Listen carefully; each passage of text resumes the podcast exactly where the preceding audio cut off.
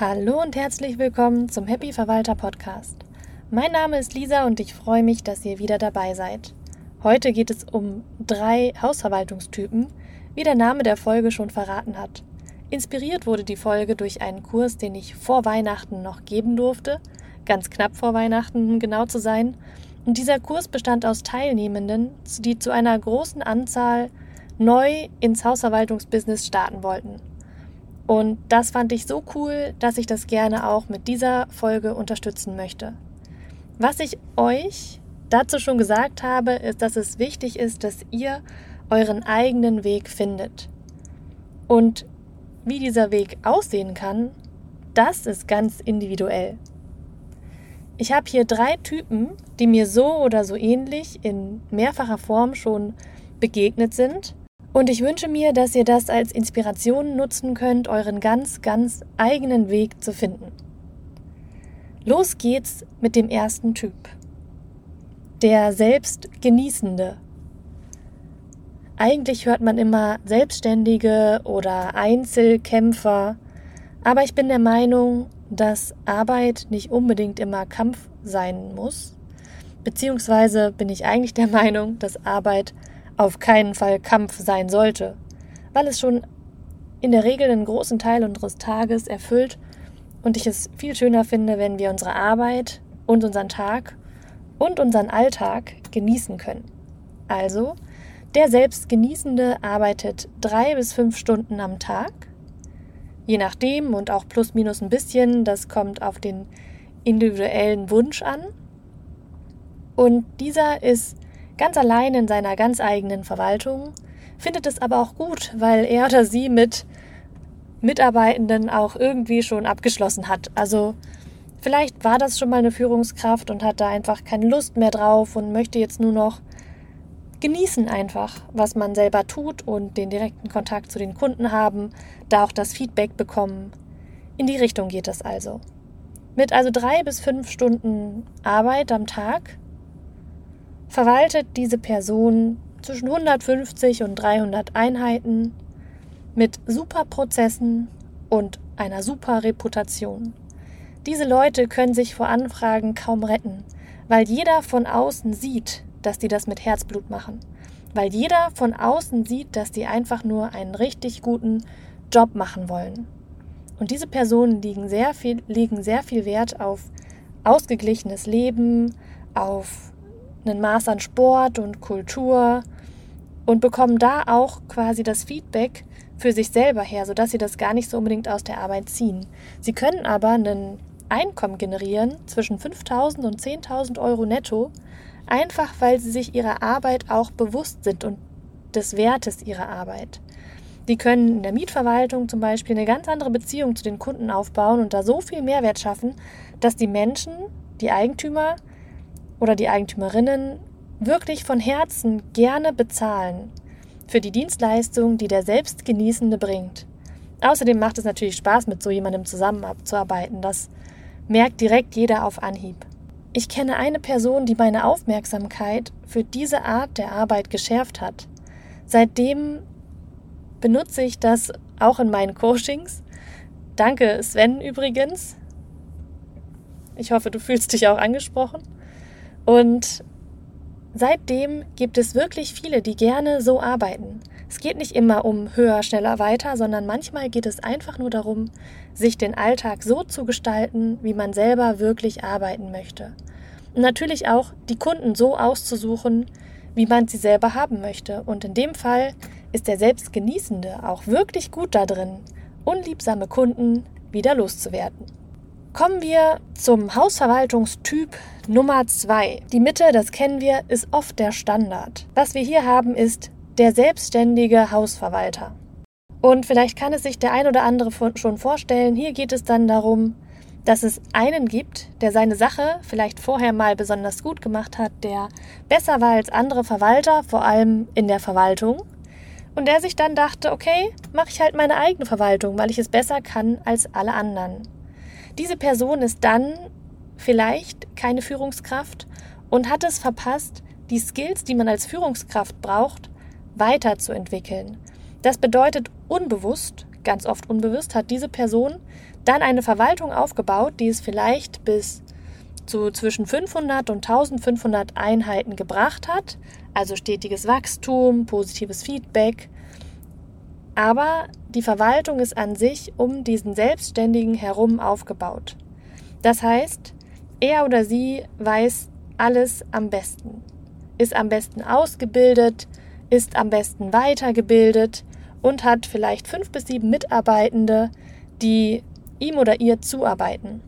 Und das heißt, die haben perfekte Prozesse geschaffen für eben diese Hausverwaltungsgröße und um sich selber. Das Positive daran ist, die Leute, die zuarbeiten, sind leicht austauschbar. Es benötigt also für diese Art der Hausverwaltungs, des Hausverwaltungsaufbaus,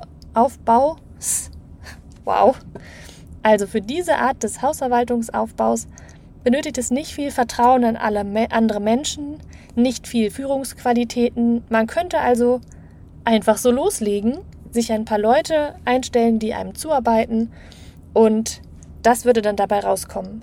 Die Krux hier dran ist, dass obwohl die Leute dann oder das ganze Team 1500 Einheiten oder vielleicht auch 2000 Einheiten verwalten, bleibt für den geschäftsführenden Inhaber oftmals nicht mehr als 5000 netto über.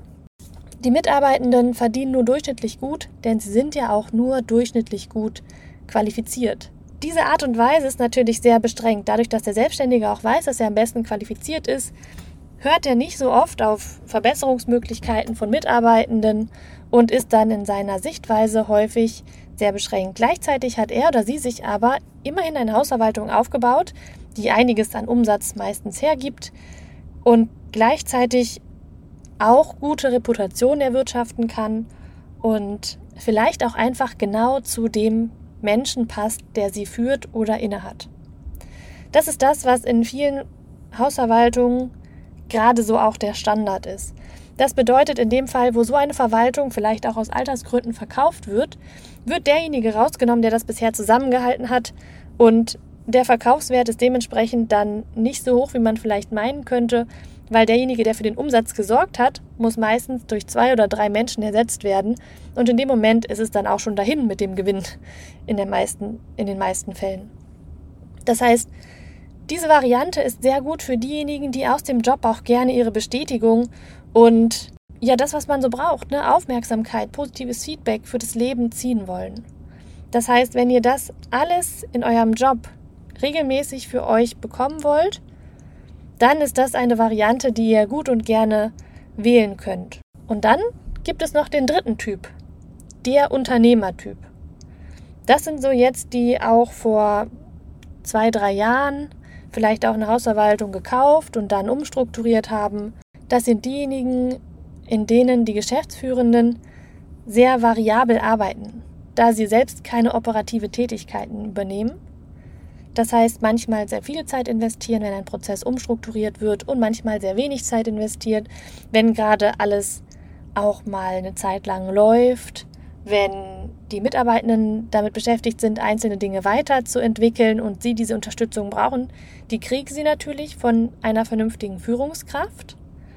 Gleichzeitig nimmt sich der oder die Geschäftsführende auch regelmäßig raus, um die Vision für das Unternehmen dann tatsächlich zu schärfen und zu überlegen, wo will ich eigentlich hin, was kann ich eigentlich an Verbesserungen noch sehen?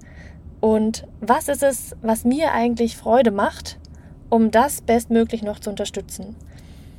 Die Hausverwaltungen haben meistens fünf bis Open-End-Mitarbeitende. Das heißt, dadurch, dass der Unternehmer, also der Geschäftsführer, in dem Szenario selber keine operative Tätigkeit übernimmt, ist er oder sie nicht das Limit. Das heißt, es gibt nach oben hin nicht wirklich ein Limit, außer das, was sich der Geschäftsführer vorstellen kann. Aber dadurch, dass er selber nicht zwangsläufig zum Flaschenhals wird, kann das wirklich auch mit dem wachsenden Unternehmen auch weiter wachsen.